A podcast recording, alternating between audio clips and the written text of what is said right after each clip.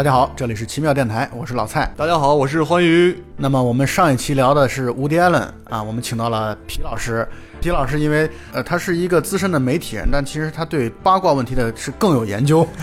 所以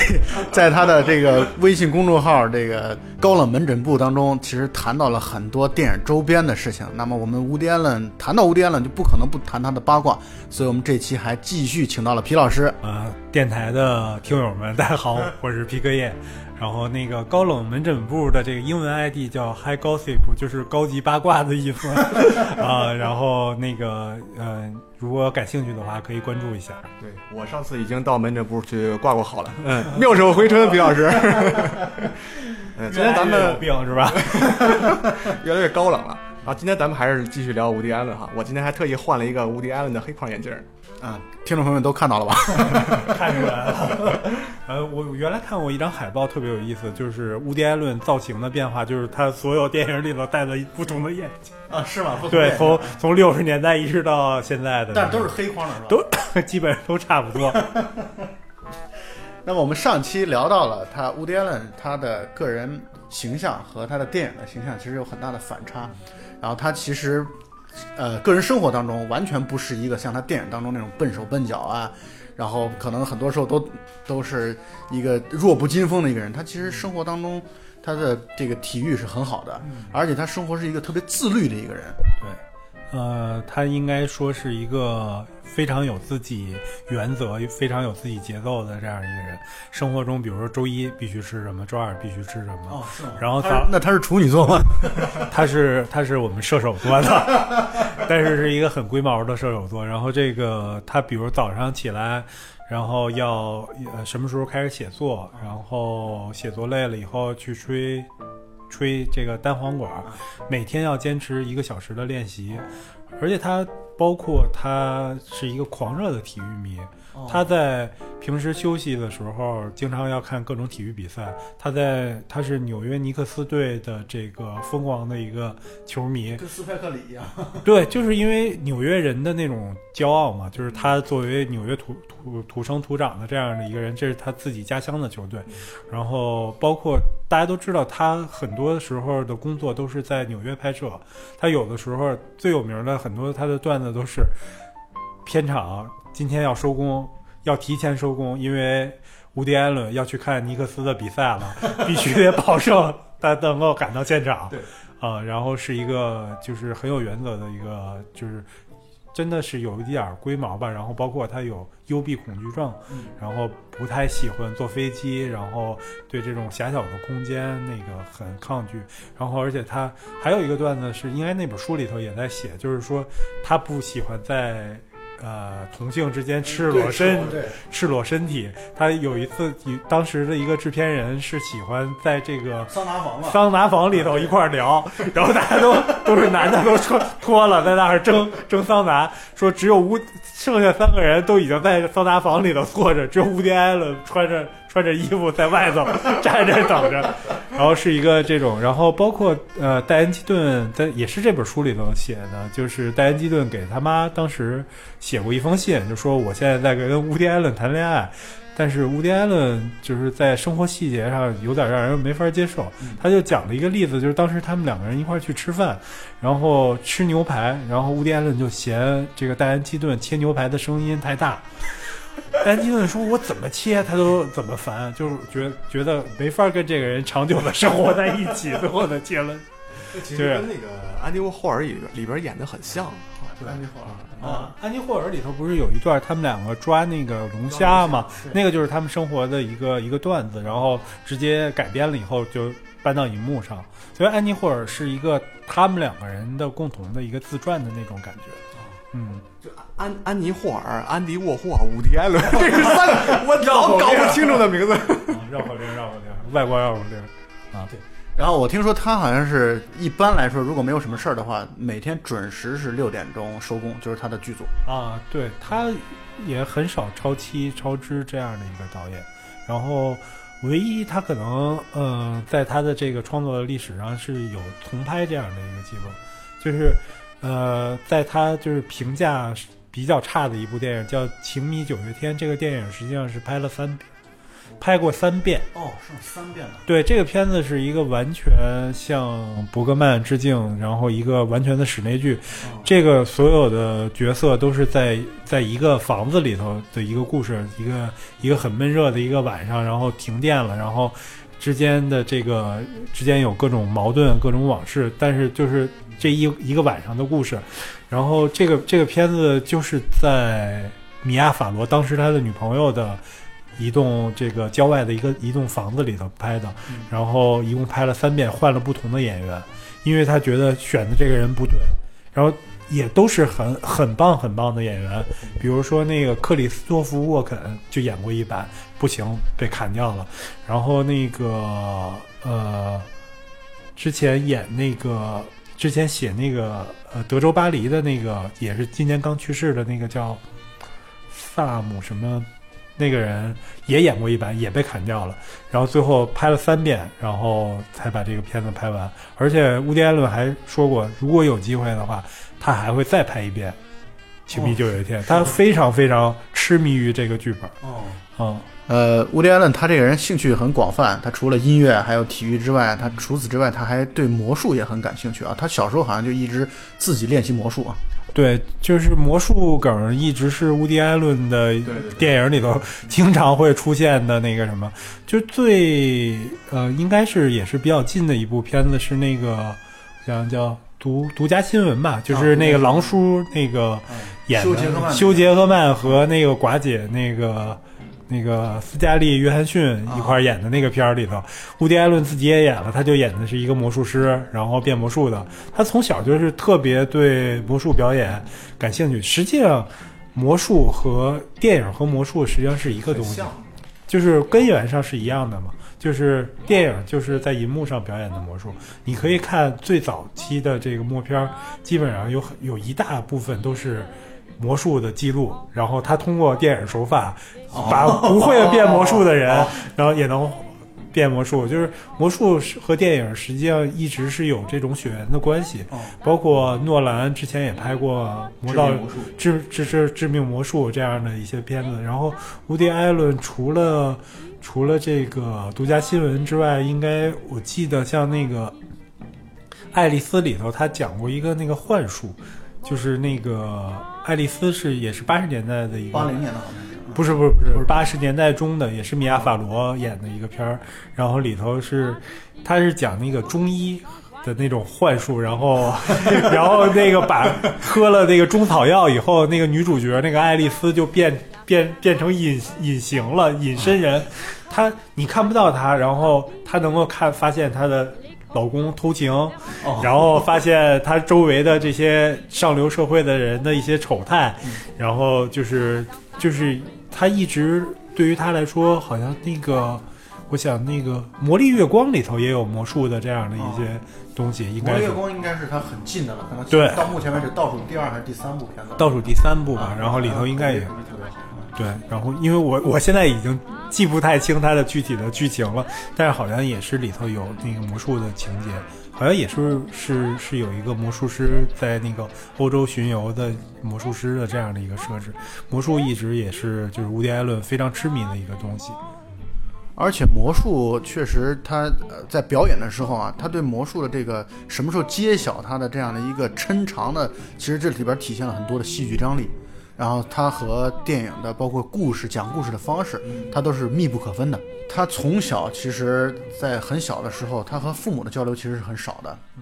他从小，我听我看到的版本就是他在自己的地下室里边自己练习魔术，练习单簧管，然后包括练习讲故事啊，他就是自己一个人在生活，然后同时他有一些朋友，所以他的成长经历或者他的电影经历当中，他的家人对他的影响其实并不算太大，但是他其实是有一些。这种所谓说所谓的贵人啊，或者包括他的朋友对他的电影的事业的这种影响。啊，刚才其实上一期我们也讲过，就是他最早的那个经纪人 Jack Rollins，然后还有一个 Joffrey，这两个人对他影响确实很大，是他们共同努力把这个很害羞的这样的一个小伙子给推到了台前，让他成为了一个家喻户晓的一个电视明星，然后又又由电视明星逐渐变成了电影明星。导演，然后创作人这样的一个身份的转变，他其实应该讲就是说，呃，乌迪·艾伦是一个我之之前大家也都知道，他是一个特别勤奋的人。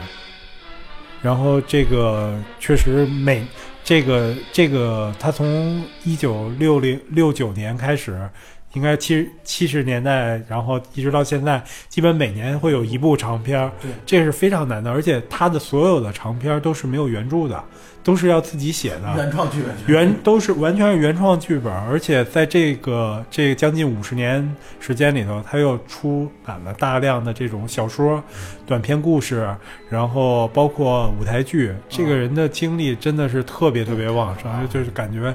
完全是一个完全是一个半神的这种状状态吧。就是一般人真的没有这么大的这个这样的精力来那个和体力。括热情，包括热情，对啊你包括实际上很多大师到晚年后来不行了，是是因为是身体跟不上了。啊你像安东尼奥尼为什么后来拍不了片子，中风了这个人，嗯你就不可能那种情况，他连话都说不了了，怎么去拍电影呢？就是实际上身体对于拍电影是很重要的一个事儿。他云上的日子那个时候是不是就已经在中风的状态？对他等于是是维姆文德斯是执行导演，而且他中风的状态只有只有当时安东尼奥尼只有他老婆听得懂他在表达什么，他因为说话别人都听不懂了嗯，然后再通过他老婆的转述才能拍这个电影，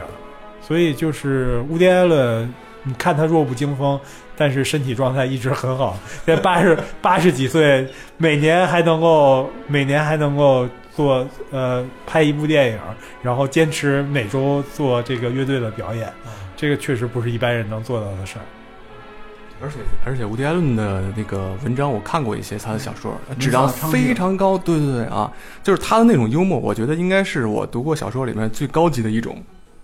啊，就是他能用这种非常得体、很优雅的方式来调侃他周围的所有的事儿。呃，应该说他的那个那些东西，应该是和他的电影和他的脱口秀表演是一体的啊。像他的这种脱口秀，也不是像其他的那种脱口秀演员那种哗众取宠的那种表情和肢体动作啊。他在那个安妮霍尔里边，好多也对对他们这种 也做了那种调侃。对他的这个喜剧的传承是从哪里来的呢？哦，他呃，乌迪·艾伦个人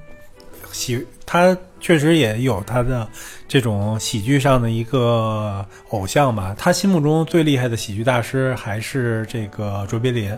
然后啊，同时代的这个巴斯特基顿，他也觉得很厉害。然后，但是他他可能个人更喜欢卓别林一点儿。然后早期的，实际上很多人拿他和那个哈罗德·里奥德比。这个人是一个三十年代的一个默片时代的喜剧明星，而且也是在纽约这边东岸的这样的一个，也戴个眼镜，然后主要演大学生啊，然后知识分子这种。他最有名的应该叫《最后安全》吧，《Safe Last》。然后那个片子实际上应该叫《安全倒数第一》，我觉得应该这么翻译比较对，因为它不叫 Safe First 嘛，就是安全第一嘛，它叫 Safe Last。然后，但是乌迪·艾伦自己觉得。他不喜欢李奥德的这种喜剧，觉得他特别夸张，然后他觉得人们只是因为我他妈戴了个眼镜，就长得长得也是那种瘦长脸，然后 然后觉得觉得我们长得很像，就觉得我像他，但是实际上他觉得他的喜剧的传承没有受到这个李奥德的影响，而且他也他也很明确的表达过他不喜欢这种喜剧，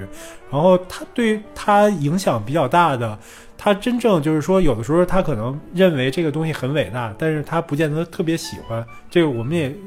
经常也会有有这样的感觉。可能你你看塔科夫斯基很厉害，但我你你在我我我我我我看的时候，我觉得我操，确实很厉害，很牛逼，但是我不喜欢这个东西，太严肃了，太苦逼了啊。然后他自己最喜欢的喜剧明星应该是马克思兄弟里头那个大哥。格劳乔 （Groucho） 这样的一个一个人，就是马克思兄弟是也是好莱坞就是四十年代就是非常有代表性的一个戏，五个人是吧？应该是五个兄弟吧。然后有最最有名的是这个 Groucho 和 Harpo，然后那个呃，他们最有名的片子叫《鸭汤》呃，Duck Soup 是完全是一个就是这种算是无厘头喜剧的一个鼻祖吧。哦然后就是情节什么的都不重要，然后都是反反类型、反传统的这样的。然后呃，Groucho 在去世前和乌迪艾伦也结识了，就是他也看过乌迪艾伦的电影，非常喜欢乌迪艾伦这个人，有一有一段忘忘年交。哦，因为这个乌迪艾伦在自己的电影里头也向这个 Groucho 致敬过，在那个《人人都说我爱你》这个片子里头的那个最后的结尾的段落，他乌迪艾伦拍了一场这个 Groucho 这个马克思兄弟的 cosplay 的聚会，哦，这个非常有意思。然后他因为 Groucho 是就是戴一个黑框眼镜，然后大胡子，然后两撇大胡子那样的一个形象，他们就戴一个假胡子，然后跳这个鸭汤里的舞。哦，然后这个就就是就是一个就是对他的偶像的一个直接的致敬吧。另外一方面，可能这个呃，乌迪艾伦比较喜欢他小时候看的那个这个人叫。鲍勃·霍普，鲍勃·霍普这个喜剧明星的电影，他那个人是一个比较这种以这种蠢萌的形象著称吧，就是他也是在电影里头经常去追求女孩子，然后也有点笨手笨脚失败是吧？对对，不最后都是成功的。然后他是那种比较传统的老派的那样的那种喜剧，最后抱得美人归的那种感觉。然后他自己认为受这两个人的影响比较大，但是他的他的目标肯定是更高级、更高冷一点的这个卓别林这样的大师嘛。乌迪艾伦他本人，他去就像我们刚才包括上一期也提到过了，这个他是一个特别，他首先是一个特别出色的这个戏剧的啊剧作家啊。那么他呃是编剧出身，然后他在这些方面讲故事的感觉上，包括他写小说，他讲故事的感觉上特别特别的好，所以呢就凸显出来他对于比如说画面啊，对于电影镜头啊、语言这些方面的可能相对来说的较为的偏弱，但是我觉得他在这方面的追求其实可一点都不少。嗯、是，就是乌迪艾伦来讲的话，他可能呃剧作上确实是他的最大的一个长项嘛。然后我觉得可能这么多年好莱坞在剧作上能跟他 PK 的只有昆汀塔伦蒂诺吧，就是是属于昆汀。数量还差对对，因为因为昆汀也是只拿最佳原创剧本，然后到目前为止没有拿过最佳影片和最佳导演嘛，是这样，是是一个也是一个属于比较偏科的这样的一个人。然后呃，但是呃，乌迪艾伦来讲的话，我们上期也已经聊了，他对这种大师有一个很崇敬，对大师的光环，对对对，的这种崇拜吧。首先，第一个就是这个伯格曼嘛，就是他毕生的偶像，觉得太牛逼、太太太伟大，然后这种绝对是迷弟啊。在这个安妮霍尔的那个一开头，不是他们就去排队看那个假面吧？我记得，对，那就是伯格曼。他伯格曼的电影反复的在这个乌迪艾伦的电影里头出现，然后他也拍过很多模仿伯格曼的电影，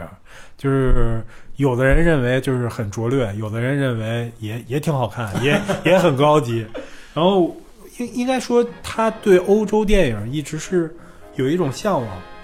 但是他又他的出身和他的生长环成长环境又不太一样，所以他就拍出来的那个稍微和那个欧洲的那些电影不太一样。然后，因为他的那个电影里头，我觉得，嗯，差不多就是。呃，有很多可以列出来的这个片子是有比较明显的致敬，比如像《星辰往事》这个片子，应该是他拍完《安妮霍尔》之后的一个片子吧。然后那个片子是讲那个也是他个人很很很强的传记感的一个片子。他他的主角就是一个电影导演，而且是得了奥斯卡奖、得了大奖的这样的一个导演。在成名之后，他讲这种成名对他的一个困惑。然后那个片子在拍的时候，他的那个他的工作的时候，那个 working title 就是用的片名叫四，Woody Allen's Four，他对应的是八部半，八又二分之一。哦他的意思就是说我乌迪艾伦不如他的一半。不如费里尼的一半，是是这样一个点。那个片子特别像八又二分之一，八又二分之一不是也是讲对一个导演在片场那个什么那个对。迷茫的，对对对，然后然后除除了这部以外，呃，像之前讲的那个那个爱丽丝那个片子就很像费里尼的那个《朱丽叶与魔鬼》，然后那个也有那种很魔幻的东西，女主角隐身啊。然后《汉娜姐妹》是八十年代的，就是乌迪·艾伦的代表作吧。这个片子就是它里头吃饭的很多场景都是特别像《分居于亚历山大》，就是这个伯格曼伯格曼的对四个多小时的那个片子，就讲那个家庭的环境啊，然后这种宗教对人的影响啊这种挺好看的，我觉得四个多小时，我觉得看着还挺过瘾的。那个还有更长的一个版，有电视版啊，是吗？啊，对。然后那个呃，本身汉娜姐妹那个片名实际上是是像那个洛克兄弟在致敬，意大利的早期的这个非常经典的电影也是。然后呃，像那个《甜蜜与卑微》，就是那个西恩潘演的那部，他讲一个那个一个这种爵士乐手，这个可能和他个人的爱好也很相关。他就讲那个爵士时代，就是那种呃爵士乐手在全国巡回演出，然后那个那个男主角是一个觉得自己有才华，但是又老差那么一步赶不上点儿，然后对自己的就是他有一个很爱他的一个女朋友，那个女朋友我记得好像是一个是一个聋子，就是听不见 听不见他的那个。听不见他的那个音乐，然后但是就是对他很崇拜，一直跟着他。那个那个故事就很像费里尼那个大陆，哦，就大陆不是讲那个讲一个那个一个女的小丑，就是是是有不是侏儒，啊不是侏儒，是是是有点弱智，啊，对，就是有点你你说他是弱智也好，是就是过分天真也好费，里尼的老婆吧？对，费里尼的老婆演的是他的代表作嘛，然后就是跟着一个大力士在巡游，在在在意大利巡回演出巡回演出，那个故事非常像费里尼的那个大陆，所以就是乌迪·艾伦经常会在这种文本上，就是他可能借鉴一个经典的一个文本，然后又把这个故事改成自己的，然后你又能看到那个经典文本的那个底子，然后又能看到乌迪·艾伦自己的个人的一些思考，然后然后包括他的。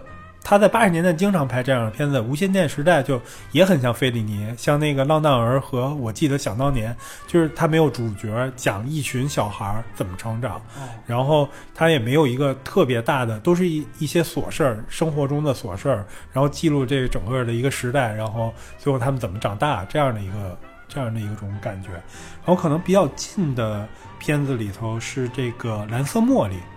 哦蓝色茉莉大家都知道，它其实用了一个那个欲望号街车的那个母本嘛，就是那个那个应该是田纳西的那个话剧嘛，然后马龙白兰度和那个谁演的那个电影版，对然后也是讲一个一个等于是原来上流社会，然后然后那个因为离婚了，然后没有钱了，然后到了到底层，然后重新挣扎，然后找他的各种出路，然后也是那个凯特布兰切特是因为这个片拿的奥斯卡影后嘛，等于也是 也是通过乌迪·艾伦来镀了一层金。那个片子的表演上，我觉得其实也很像费里尼的那个，呃，卡比利亚之夜，也是费里尼老婆演的，演的一个就是那种落魄的妓女那样的一个一个遭遇，就是被不断的被人骗啊，然后这样的一个东西。就所以就是乌迪·艾伦经常会在自己的电影里头有这样的一些东西，包括后来像那个另一个女人，然后情迷九月天。这种纯室内剧特别特别伯格曼，实在是看起来特别吃力的那种。然后包括他后来也和伯格曼的那个摄影师有一个长期的一个合作。哦然后说到摄影这块儿，可能不是视觉上不是乌迪·艾伦的长项，他的天赋不在这块儿，他还是在编故事，然后包括他的喜剧的表演。然后，但是他一直有一点我觉得很厉害，就是他一直要和这个世界上最好的这种视觉艺术家、最好的这些电影人来合作。然后我觉得对于他影响很大的一个人，就是上一期我也说过，就 Golden Willis、嗯。这个摄影师，曼哈顿的那个是麦麦哈顿、安妮霍尔，然后包括你喜最喜欢的那个开罗斯玫瑰，然后包括那个《犀利传》，《犀利传》也是一个特别犀利传太是吧这个太啊，对，《犀利传》也是那个《犀利传》啊，《犀利传》也是豆瓣评分，他的片子豆瓣评分最高的八点六。哦，《犀利传》是有摄影师的呀，我以为，我以为他全都是从那个纪录片里面剪出来的，然后又做的后期处理。啊，他那个算是用传统特效的一个极致，因为那时候还没有 CG 嘛，八十年代初，然后当时他们想了很多很多办法，因为 Golden Willis 肯定是是胶片时代的一个大师嘛，然后他不可能是做一些数码的一些东西，然后他用了一些很多的纪录片儿，然后然后做旧的处理，然后和他的一些拍摄素材怎么结合在一起，那个确实。那个片子，我觉得你们可以讲一下，应该是可以推荐给那个电台的听友，很有意思的一个对对，特别好玩。他讲了一个人，就是他会就像变色龙一样，这个片名字也有一个翻译叫变色龙。对，就这个人就是他会就是天生有一种这种保护机制。他比如说他接近胖的时候，他就自己会变胖。他对黑人时候就变成黑人，黑人特别有意思。还能变中国人。对，还能变中国人，会说中国话啊！这是一个，这是而且他是用一个伪纪录片的方方式拍的，特别好玩。对这个片子，呃，推荐给听友一个很重要的原因，是因为它很短，呃，它就是一个小时十五分钟，它特别特别短。然后呢，所以看起来一点儿都不费力。第二个呢，就是它看起来，它就是这个反差太大了，看起来以为是一个纪录片，而且是一个讲过去的，前面做的特别有模有样的那种，像一个讲呃二三十年代的那个时候的一个纪录片，结果没想到完全是恶搞。它是一个标准的假纪录片嘛对，mo 那叫什么 mockumentary。documentary 不是纪录片吗？它是模仿戏仿的 mockumentary 是戏仿的纪录片。然后，呃，那个片子其实主要是在讲那种随波逐流啊、随大溜的那样的一个倾向吧。然后它里头就它是讲就是大多数人都倾向一个东西的时候会带来的一个一个危险嘛。它其实最后是结合到了纳粹嘛，结合到了那个希特勒。就是说，如果你要是如果都都往一个方向去走，最后就只能但就是产生这种可怕的强权、极端极端的独裁的这样的政政权出来。然后那个片子比较有意思的是，他请了很多学者啊、作家，桑塔格，桑塔格、索尔贝喽，然后这些 这些这个学术界的大腕儿，然后文学界的巨匠，然后来来给他背书，所以看起来特别像那么回事。特别像真的纪录片儿。然后大家都说啊，这个人已经被这个这个现象已经被大家遗忘，但是他在在当时是轰动一时，而且他当时做了很多这种，比如说做了当时的那种怀旧的那种爵士的歌曲，然后就是以以这个以这个犀利这个人物为题材的变色龙的主题歌什么的，很很有意思的一个片子。包括还创作出来了一些，啊，这个什么飞行棋，就像飞行棋一样的这种。漫画对，然后还有小孩的歌、歌曲、儿童歌曲什么的，这种嘲笑这种变色龙，或者说去歌颂变色龙，总之是各各种，包括还有一些这种标志、logo 什么的。然后他这个其实探讨的人性，我觉得也挺深刻的，就是这种你刚才说的随波逐流这种。其实刚才我就是嗯，在假装一直在假装我听说过刚才你提到那些片名和人名。我我我其实也没有看过这些片子。我们现在大家都一直在照着稿子在读。哦对，我们都是用利用了维基和百度百科，是吧？但是《犀利传》确实是他在豆瓣评分上最高的一部片子啊，但是看过的人应该没有那么多，哎没有那么多，因，为这个片子不算是他特别就是剧或者说剧情不算那么强的一个片子，应该呃呃，但是这个片子给这个 Golden Willis 带来了一个这个奥斯卡最佳摄影的提名。哦 Golden Willis 一直是一个被奥斯卡遗忘的人，就是是绝对是一个被埋没的那种大师吧。就是虽然他拍过，我觉得就是他在七十年代真的是非常无敌的一个这样的摄影师，除了。除了这个乌迪·艾伦最有名的这个安妮·霍尔·曼哈顿以外，然后呃，《教父一》《教父二》，然后然后那个包括这个厉害了，这个教父系列是他拍的，啊，对，《教父》三集都是他拍的，但是他一生没有拿到奥斯卡的最佳摄影，就是嗯像和我们一样的。呃 和和现在的罗杰·狄金斯比较像。罗杰·狄金斯不是已已经拿了十次还是十一次最佳摄影提名，一直得不到嘛？然后因为他毕竟是代表了传统派嘛，因为。呃，奥斯卡这个奖项本身是一个行业奖，它是鼓励创新、鼓励这种呃前沿的东西，所以更多的是数字摄影。现在数字摄影、三 D 摄影会会拿拿这个奖项的认可更多一点，然后是是有这样的一个有这样的一个弊弊端吧，或者说有这样一个结症在吧？这个奖，然后呃，Golden Willis 一共和这个乌迪·艾伦合作了八部电影。我觉得，如果要是大家比较喜欢这个这个安妮霍尔或者曼哈顿那种影像风格，都可以找出来看。然后，我觉得他们合作的片子里头，我还比较喜欢的是那部，就是呃百老汇的丹尼罗斯。哦，百百老汇的丹尼罗斯应该就是在讲杰克柯林斯这个事情。对对，就是讲一个呃好莱坞的百百老汇的一个经纪人，但是。没有没有 Jack Rollins 那么的成功，Ro Rollins 有那么多大牌的这个明星级的演员啊也好啊，导演也好，签约是非常成功的经纪人。他讲的是一个很落魄的一个经纪人，然后签了一些很莫名其妙的艺人，比如说啊那个练鹦鹉的，然后一条腿跳舞的，然后各种各样的这种比较奇奇怪怪的这种。底端的这种艺人，然后他讲这种呃娱乐圈的这种底层的那种挣扎，然后是一个又很温情又很残酷的那样的一个故事，然后而且那也是一个纯黑白摄影，然后。也和乌迪·艾伦和他的那个纽约的那个娱乐的那个圈圈子是有关系的，然后跟他的生活也贴得比较近。我觉得那个片子也很好看，然后特别是在里头，这个米娅·法罗演了一个跟他反差非常大的一个角色，他演了一个那种意大利。裔的那种悍妇，就是一个泼妇的形象。因为米娅·法罗大家都知道特别瘦，对，然后呃，他老演一些受气一点的那种对对对对对。然后包括他其实最早成名是因为拍那个波兰斯基的那个呃《罗斯玛丽婴儿》，就是很瘦，然后那种那个片子应该是一九六六几年的片子了，对。经典的恐怖片，然后一直是那种瘦弱，然后很那个柔弱的那种那种形象。然后那个片子里头，他演了，他全程戴着墨镜，然后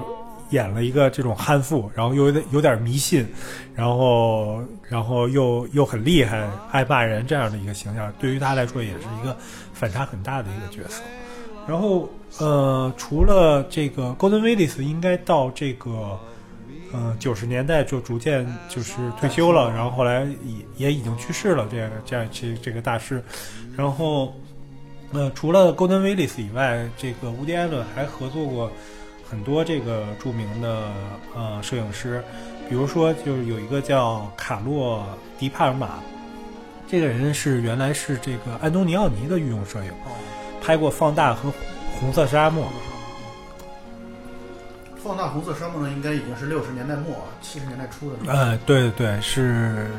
然后他呃，那个迪派尔玛给这个伍迪·艾伦拍了大概有十部，大概从八十年代中期一直到这个九十年代中期，这十年的跨度里头，都是这两个人在固定合作。然后感觉这个乌迪·艾伦也是就是。通过这种方式离自己崇拜的大师更近了一点。我用过你的摄影师，对吧？你用过这样的摄影师，我也用过，然后有这样的一个合作。然后在呃，在这个之外，他还和这个伯格曼的御用摄影师这个尼克维斯特有呃合作过这样三部吧，三四部，因为他那个那个大都会传奇那部也是也是也是这个摄影师拍拍的。然后比较有意思的是这个。呃，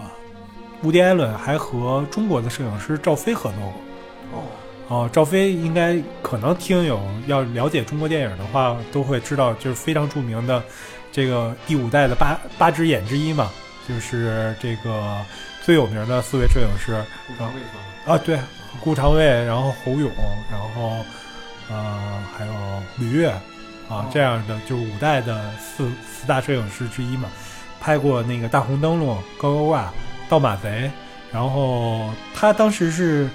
合作的是应该是九十年代初吧，然后甜蜜与卑微，然后《业余小偷》和《玉蝎子魔咒》这三部电影是赵飞担任担担任。想起来，想起来，想起来，嗯。这个我就是咱们录节目之前，我专门复习了一下那个《业余小偷》，因为我很喜欢这个电影嘛，我记着了，这个是拼音的赵飞，对，没错没错，是这样的。然后特别有意思的是，后来乌迪艾伦拍那个好莱坞式结局的时候，还安排了一个桥段，然后挤兑了一下赵飞，感觉是，他里头就是。呃，好莱坞式结局，乌迪艾伦演也是演一个导演，就是他的电影其实你就很难区别他个人和那个什么的身份的那个区隔。然后那个他他演他他演那个导演失明了，突然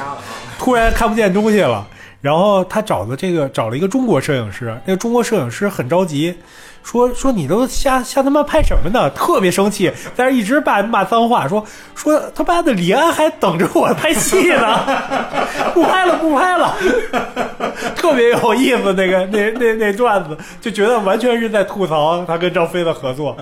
啊。然后，当然，赵飞后来回国以后也拍了《让子弹飞》啊，然后还有很多商业片儿，然后也是到目前为止也是中国最厉害的摄影师之一屌啊，这个啊啊。然后啊，到最近这几部呃，最近两部，从去年的那个《咖啡公社》开始，他又和这个呃这个维托里奥·斯特拉罗这个摄影师合作。这个人是一个怎么这个名字就是意大利人啊，意大利人啊，是得过三届奥斯卡最佳摄影的这样 传奇摄影师。他他得过他他之前主要是和科波拉和还有那个贝托鲁奇合作，然后《末代皇帝》，然后《现代启示录》的摄影。然后这样的也是一个将近八十岁的一个老头儿，然后然后他们两个人合作，除了就是说大师和大师之间的合作，斯特拉罗之前一直是用胶片的，然后到咖啡公社这部开始尝试用数数字摄影，是等于将近八十岁开始转转型。这个对于对于乌迪艾伦来说也好，对于斯特拉罗也好，都是一个很大的挑战，因为这辈子像他们工作四十多年，将近五十年，全都是用胶片，然后到这一步开始，我们要放弃胶片，转数码。所以你看，可能就是看那个咖啡公社的那个那个色彩啊什么的，上面有一些过度，啊，对，就是太过饱满了，特别饱啊满。我觉得可能是他并没有 完全驾驾驭这个对数字的，他的工作习惯完全都要变的。然后，所以我觉得乌迪艾伦来讲的话，你说他是精明也好，或者是说他勇于尝试也好，他反正一直是在很挑他的合作伙伴。他他知道自己可能视觉上没有他的剧作上那么厉害，但是他一直通过这种方式做一种弥补也好，或者一种强强合作也好。然后我觉得他确实是一个很聪明、很勤奋的这样的一个导演。包括我们上一期也提到了，他在挑演员方面啊，特别有很很突出的这种水准啊。呃，应该说基本上都是在和大牌合作，对，然后也启用过一些新人，然后但是我觉得他的乌迪埃伦好，不光是乌迪艾伦吧，好的导演都有一个天生的一个本事，就是选角的能力，就觉得你很很适合，很像。但是乌迪艾伦是一个在片场跟演员沟通非常非常少的人，因为他本身自己也是演员，他也会表演，他觉得我找的都是最牛逼的演员，他们演戏比我还厉害，我我我凭什么去教他们？他他他就举了一个例，举一个例子吧，就是《午夜巴塞罗那》里头这个这个贾维尔巴登和那个和那个佩佩佩佩尼洛普克鲁斯，就这后来啊，对，是那个是两口子了，后来吧。然后他们俩的对手戏是用西班牙语吵架。嗯，乌迪艾伦说：“你们随便吵，拿西班牙语爱怎么吵怎么吵，根本就不管。”然后很多演员就是说：“是不是乌迪艾伦乌迪不喜欢我？第一次合作的时候都很打鼓，说乌迪从来在片场不跟我说话啊。”就是觉得是不是我他不喜欢我，觉得我不够好，但其实不是。乌迪艾伦就是把表演的很多成分、即兴的东西给到你，然后包括就是在之前那个纪录片里头，像那个呃，斯嘉丽·约翰逊也讲，就是说说觉得我操，乌迪·艾伦的剧本我能改台词儿吗？乌迪·艾伦说你随便改，你觉得这段怎么说着舒服你就怎么改。然后他实际上是对表演来讲的话自由度很大的一个人，然后所以他能够，他一方面是选角厉害，另外一方面是给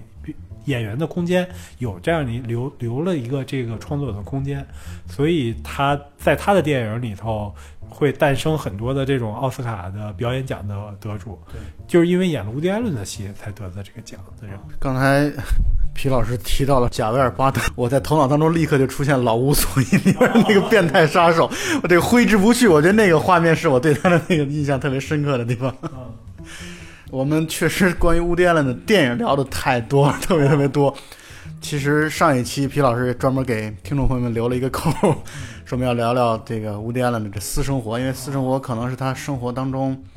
就是挥之或者说整个无无法避开的一个一个事儿啊。因为这个是人就避不开的一个事儿嘛，这个是人人的啊 人的一个本能的表现嘛。嗯，对。但是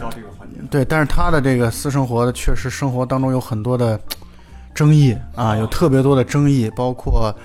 一些点导致了很多呃，包括一些明星，包括一些主播都说，呃，他因为他的生活当中的一些黑历史，所以决定再也不看他的电影了，等等这样的这种情况确实很多。那这到底是怎么回事呢？好像是跟他的他的第三任妻子有很大的关系啊。啊、对你是说那个宋宋轶轶普列文？哦，这个简单说一下吧，就是因为呃，这个事儿也是一个比较有名的一个公案吧，也没有一个定论。我觉得，如果你要是觉得他是因为他是这个就是有道德污点，嗯、就选择不看他的电影，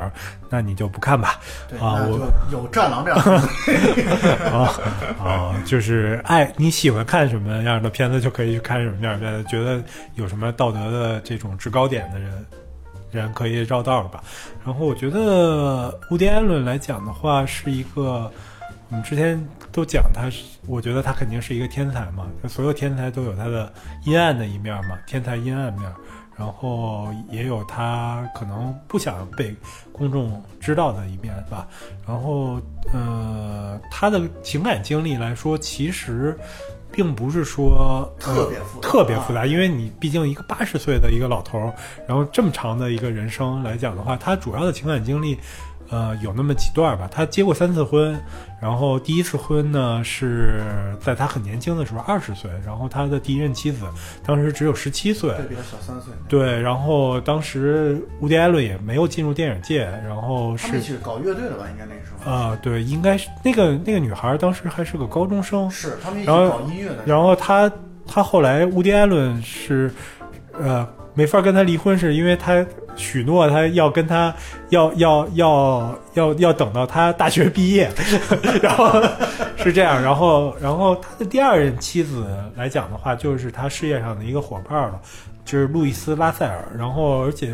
这个你不呃你不知道的乌迪·艾伦这本书里头也在提反复提及这个人物，觉得他们两个人的结合是一个比较默契的一个结合，而且两个人爱得很深，这样的一种感觉差不多有。十年的婚姻。呃，没有那么长吧。后来离啊婚的时候是十年左右的时候，这本书里边是。呃，不是，他们两个人是六六年到七零年，哦哦，大概有四五年的这样的时间。因为这个路易斯·拉塞尔也是一个当时的喜剧明星，然后包括你看乌迪·艾伦最早的电影的女主角，然后就是拿了钱就跑，然后那个包括《香蕉》《性爱宝典》，然后这几部都是这个拉塞尔主演的。然后他也是一个犹太裔，两个人有点太像了，就是都是犹太的犹太裔的这种喜剧明星，说脱口秀的，包括拉塞尔后来是那个。那个 SNL 就是周六夜现场那个节目的最早的班底之一，也是就是，但是他后来因为个人的一些生活上的一些挫折也好，精神状态的一些，就是到八十年代以后就逐渐淡出了这样的一个人，然后也是比较可惜。当时所有人都认为就是这两个人是很般配的，在才华上啊，然后包括他们对喜剧的这种看法上，都是很很般配的。然后呃，在这个之后，伍迪·艾伦实际上在和拉塞尔呃结婚的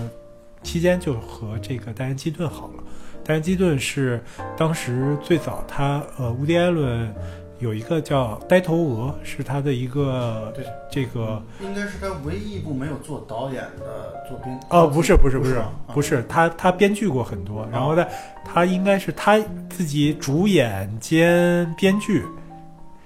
主演兼编剧，但是没挂导演哦，这样的一个电影。他最早是《呆头鹅》是一个呃那个百老汇的舞台剧，对对对对，演的非常火。呃，最早是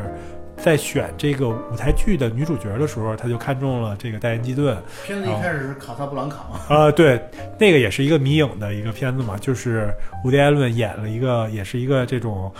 呃小知识分子，然后特别特别崇崇拜亨弗莱·包嘉，特别喜欢这个装酷，就是那种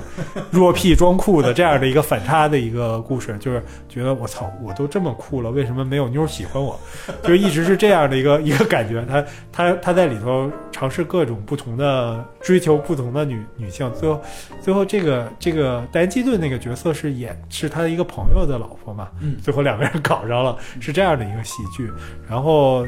在这个舞台之之外，这两个人也搞上了，然后呃两个人大概交往了有这样三年左右的时间，然后后来就是分手，和平分手了。他们是一生的朋友啊。对，直到现在也是最好的朋友。当时，呃，那个这个乌迪·艾伦和那个戴恩·基顿得这个终身成就奖，两个人都是互相作为这个颁奖嘉宾，然后有这样一个那什么，是真是一辈子的朋友。包括后来这个乌迪·艾伦出事儿，也是这个戴恩·基顿来来力挺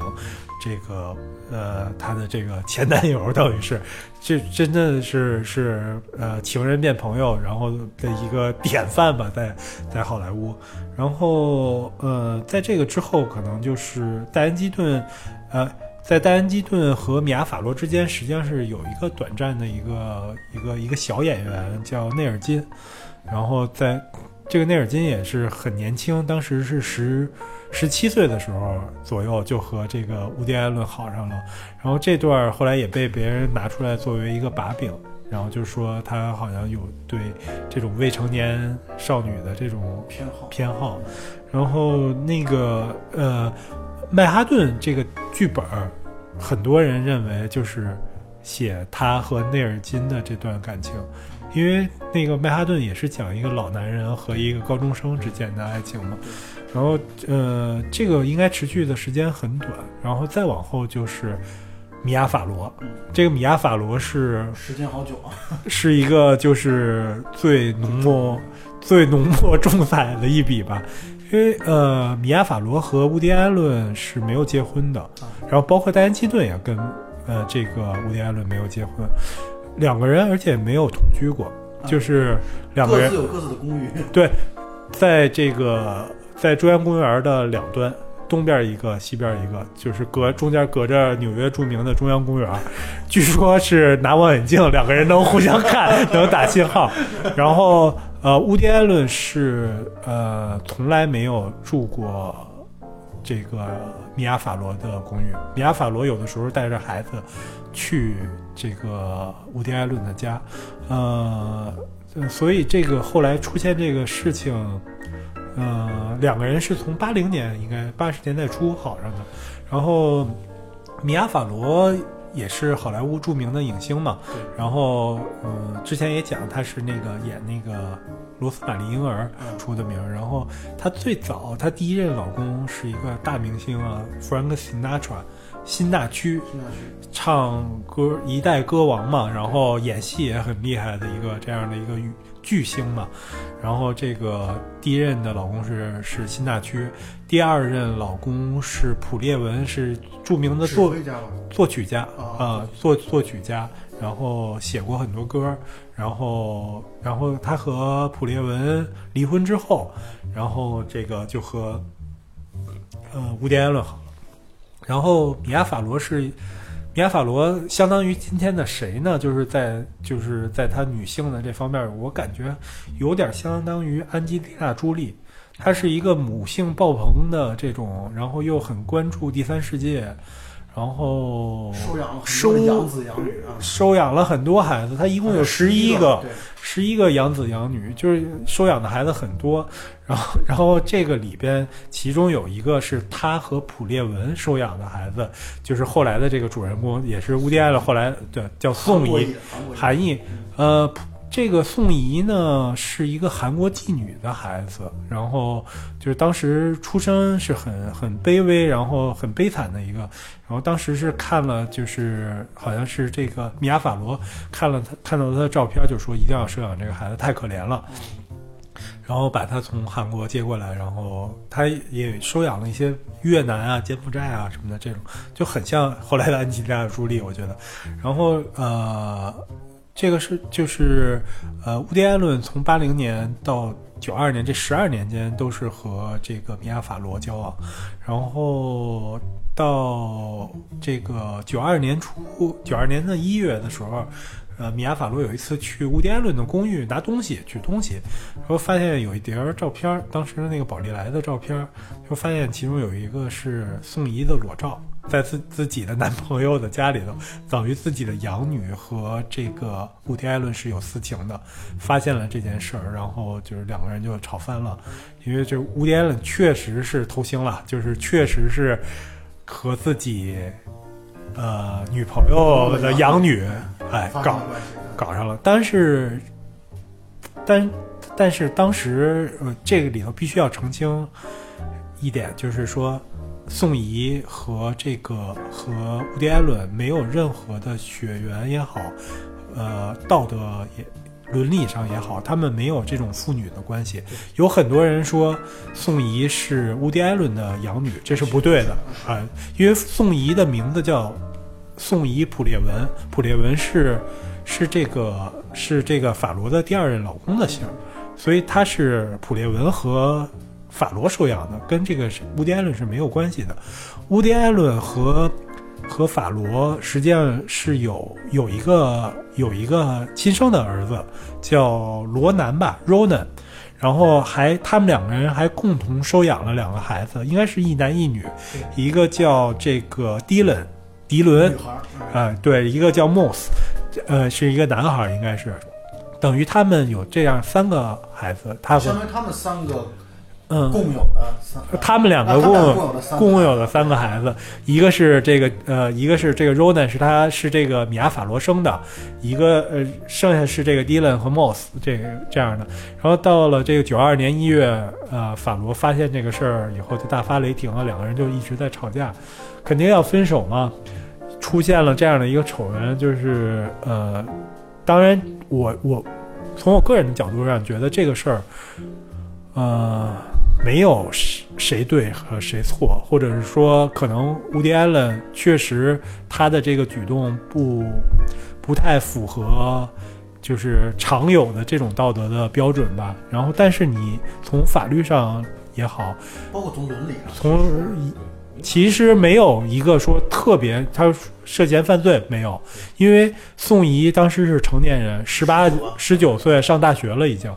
然后这是一个双向选择的，并不是说我强迫你，我作为养父我强迫你强奸你，这不是不是一码事儿，只是两个人两情相悦，我就喜欢这个小姑娘，怎么了？虽然虽然她是一个，她是一个当时已经是我想想五十岁左右的这样的一个老男人。他三三十年代末出生的，到九十年代初嘛。对，啊、简单的说，等于是啊宋一和伍迪·艾伦是通过米娅·法罗认识的，对，也可以这么，也可以这。他们俩怎么都当然当当当当然，可能每个人有不同的道德判断，这个我们也没法说到底谁对还是谁错。然后，但是这个事情到后来发生了一些一个变化，引出了更多的事儿。对，然后到这个九二年的八月，然后呃，米亚法罗搬到了另外是是在新泽西还是哪儿的一个住所，然后这个乌迪·艾伦去探访他的孩子，然后呃呃，在这个探访完了结束之后，米亚法罗说，这个他的养女迪伦，就是他和和乌迪·艾伦共同的这个养女，受到了乌迪·艾伦的猥亵。而且据说是七岁那个啊，，对，当时很小的一个女孩儿。然后这个呃，米娅法罗呢拍了一个段录像，就是让这个这个小姑娘七岁的这个迪伦脱光了，在浴缸里头拍了一段录像，就是说说这个说这个伍迪·艾伦对他爸爸是怎么去性侵啊有这样的一个有这样的一个东西，然后就提出起诉，呃，起诉乌迪·埃伦，然后要剥夺他的这个这个探视权权，然后这样，然后乌迪·埃伦肯定是不承认这件事儿嘛。乌迪·埃伦说，现在大家已经都知道我要和米亚·法罗分手，要现在在争取抚养权的这个阶段，就说我是一个变态，我怎么可能选择这样的一个机会来来下手？就是说，而且我这么多年，如果要是我真的是一个变态，他应该会早就有发现各种，他有那么多的养子养女，而且就是，当然两个人各执一词吧，然后这个事儿就闹到了法庭上。呃，当时实际上是做了一个医院精神科做了一个鉴鉴定，对这个迪伦，耶鲁大学的纽黑文医院，哎，对，是一个很权威的一个精神的精神科的鉴定。然后实际上当时建议不采纳这个迪伦的证词，认为这个小孩儿说的没有细节，然后而且前后有很多颠倒，很有可能是因为推测是因为米亚法罗这个因为在家里头。对，或者是说，呃，米亚法罗在家里一直说这个伍迪·艾伦，你你的这个养父伍迪·艾伦是一个很不好的人，然后和你的姐姐好了，然后这个让我们都没有脸活着，然后他应该就是这样的人不应该那个什么，然后 因为当然这个小孩儿来讲的话，就是当时也接接受了很多的测试啊也好，审讯也好，就是询问也好，就是也经历了，我觉得应该是很艰难的一段时间。然后这个案子开庭，最后因为法官和这个和这个呃检察官都有一定的争议，然后法官是一个极端的支持女权主义的这样的一个人，而且米娅·法罗在八十年代就是一个女权的象征。一个八十年代末九十年代初这样一个女权的象征，包括她后来和乌迪·艾伦分手以后，基本上主要的精力都放在了慈善，然后去收养啊、救治一些第三世界国家的孩子啊这样的一个人，他实际上就有这样的一个象征意义嘛。然后包括那个检察官后来也在庭外说了一些很多批评伍迪·艾伦的话，最后这个判判决的结果是一个没有结果的判决。法官说，但是法官确实是剥夺了伍迪·艾伦的探视权。然后法官说，这个这件事儿不可能有真相。然后伍迪·艾伦肯定对这个事儿是有很大的一个意义。后来他也不断的在上诉，就是就是认为法官的言论失当，检察官也也就是检察官说说法官的这个判决结果就相当于。证明了伍迪·艾伦有有罪，但实际上在法律的程序上他是没有罪的，没有被定罪，他没有说是伍迪·艾伦你就是娈童要被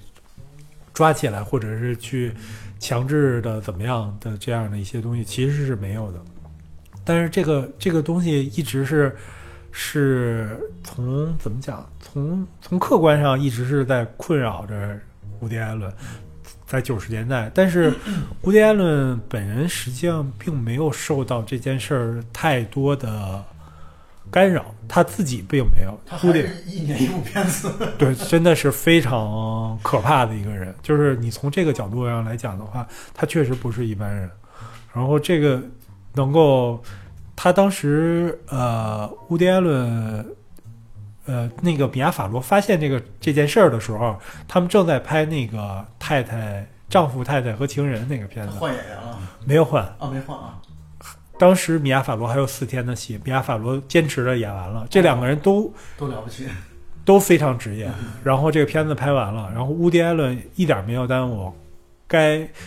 打官司打了打了很长的时间，几个月的审审审判，然后出庭啊什么的这种。然后乌迪·艾伦该写剧本写剧本，该筹备新片写新片。然后只是后来是呃，乌迪艾伦的下一个那个曼哈顿神秘谋杀案的女主角换了，因为原来是米娅法罗，后来又是戴安基顿，戴安基顿去接的，然后后来。后来米娅法罗说说操这他妈不成，我得起诉戴安基顿，就抢了我的我的这个表演的表演的机会，又打了这样的一个官司。然后，呃，乌迪艾伦本人实际上是没有受到这件事儿的一个影响吧，但是这个事儿一直持续的时间很长，呃，到了二零一零年代吧，就是一四年的时候，14年。对，因为呃实际上乌迪艾伦到两千年之后有点走下坡路，然后到那个他转战到欧洲又重新起来了，就是感觉他又刚才就是我们在第一期的时候也说过，就是他又又重新就是迎来了第二春的那种感觉。他二零一四年的时候，因为《蓝色茉莉》这个片子大受好评嘛，一个是金球奖要颁。最佳呃不是颁这个终身成就成就奖给这个伍迪·艾伦，然后另一个是当时这个凯特·布兰切特因为这个片儿拿了金球和那个奥斯卡的提名，就是大热门嘛。在这个节点，然后米娅·法罗又跳出来，再次的这个指责伍迪·艾伦。他找了他的一个很好的一个朋友，在应该是《纽约时报》啊，还是《时代周刊》上写了一篇儿这个评论，就是讲这个这个案子，然后像伍迪·艾伦这样的一个人，现在又受到了行业的认可，觉得非常就是，然后他比较要命的是，让这个 Dylan 这个他的这个所谓受性侵的养女又出来写了一篇声明，就是说说他在享受着这种掌声啊荣誉，而我就是一直生活在这个性侵的阴影当中。然后，乌迪·艾伦也发了一个声明，就是把这个件事的前因后果都说了一遍。他的意思就是说，这个东西不能只听一面之词吧，大概是这样的一个一个态度。然后，我我我我感觉，实际上这件事儿是不可能有定论的吧，就是他到底是不是一个性奸的一个主角，是不是一个娈童的这样的一个男人。就是是不是一个恶魔或者怎么样的，这个你很难看得出来。但是我觉得其实乌迪·安伦也挺坏的，就是他有的时候会在自己的电影里头去 故意的，去反讽也好，揶揄也好。我觉得最最最印象最深的是他九七年的时候，九七年也是他和宋怡正式结婚，啊第三任妻子，呃，对，成了他的第三任妻子。呃，然后这个九七年他拍这个《人人都说我爱你》的时候，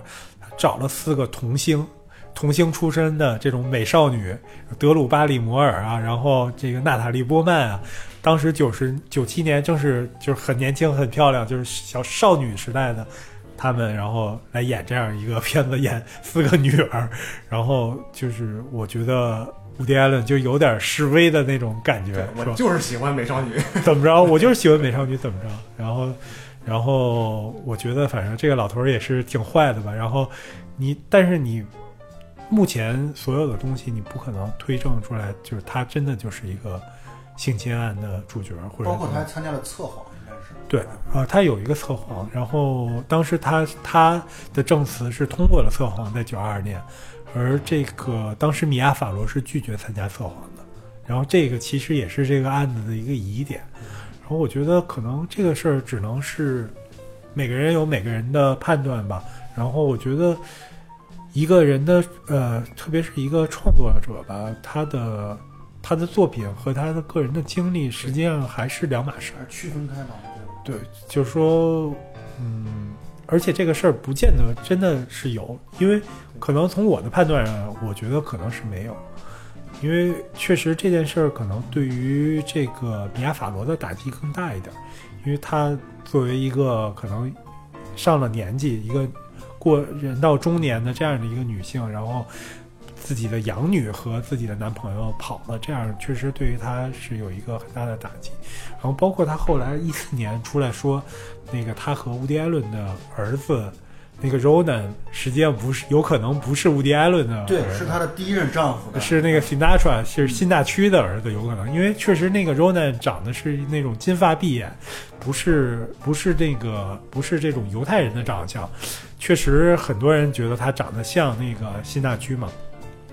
然后当时就是他接受采访也也挺有意思的。新大区大家都知道是一个啊、跟黑道很有关联的这样一个人物，是属于黑白两道通吃的这样一个巨星。就是呃，《教父》里头那个去求教父的那个歌手的原型，实际上很多人认为就是辛大区。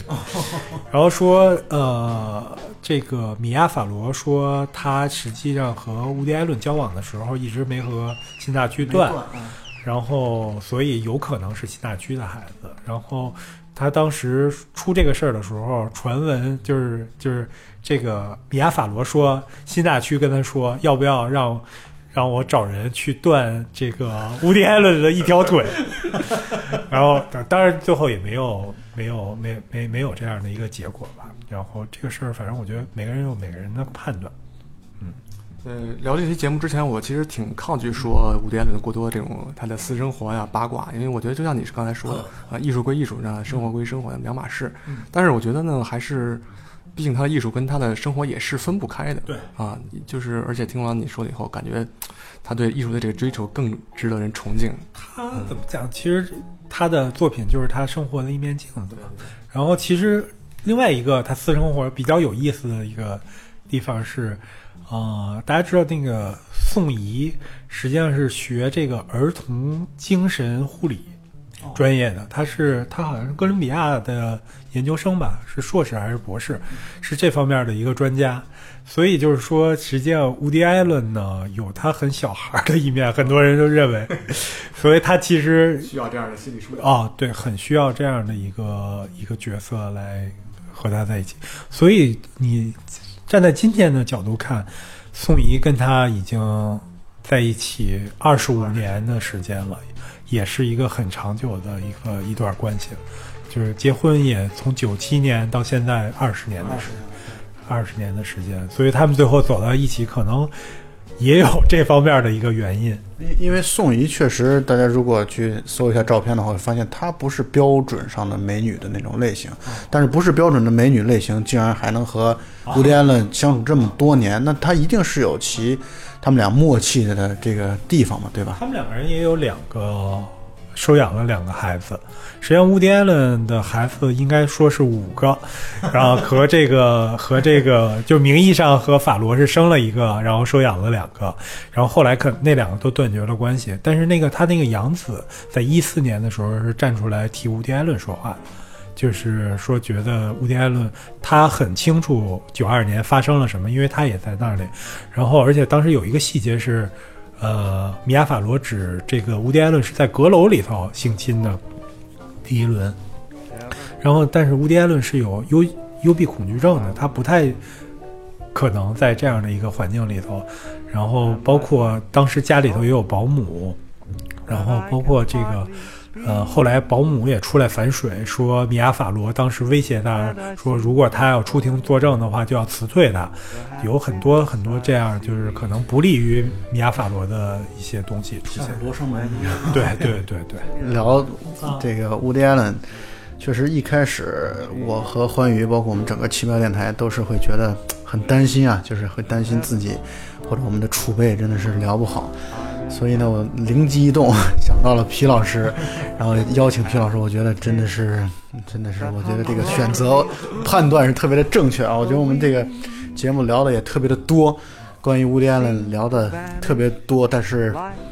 很有内容，很丰富。同时呢，我们也是祝愿这个老头继续再战二十年吧。我觉得完全有可能吧。然后以他现在的这个精神状态和身体状态，我觉得他完全有可能最后成为一个百岁导演。然后这两期听完了皮老师的很多不认识的人名和电影作品以后，我觉得对伍迪·艾伦好像有了我对他的认识好像更两极分化了，就是我对他的艺术更加崇敬，然后对于他这个这个人本身，我也表示的更加的尊敬。不管他这些事儿是真的还是假的 啊啊，就是艺术和人啊，作为人的就分的对对对分的更开了。哎呃，那么我觉得本期节目就到此结束。那么最后还是再强推一下皮老师的这个高冷门诊部，欢迎大家去关注啊。那么大家再见了。啊、谢谢大家，谢谢这个呃奇妙电台的两位主播，然后能有这样一个机会和大家聊一聊乌迪艾伦。然后因为乌迪艾伦确实是一个著作非常多的一个导演，然后可聊的东西也比较多，我觉得可以就是以后他有别的新片儿啊或者什么感兴趣的可以再聊。欢迎再来啊，欢迎再来，欢迎毕老师常来，一定会常来的。好，再见。好，再见，再见。and I seem to find the happiness I seek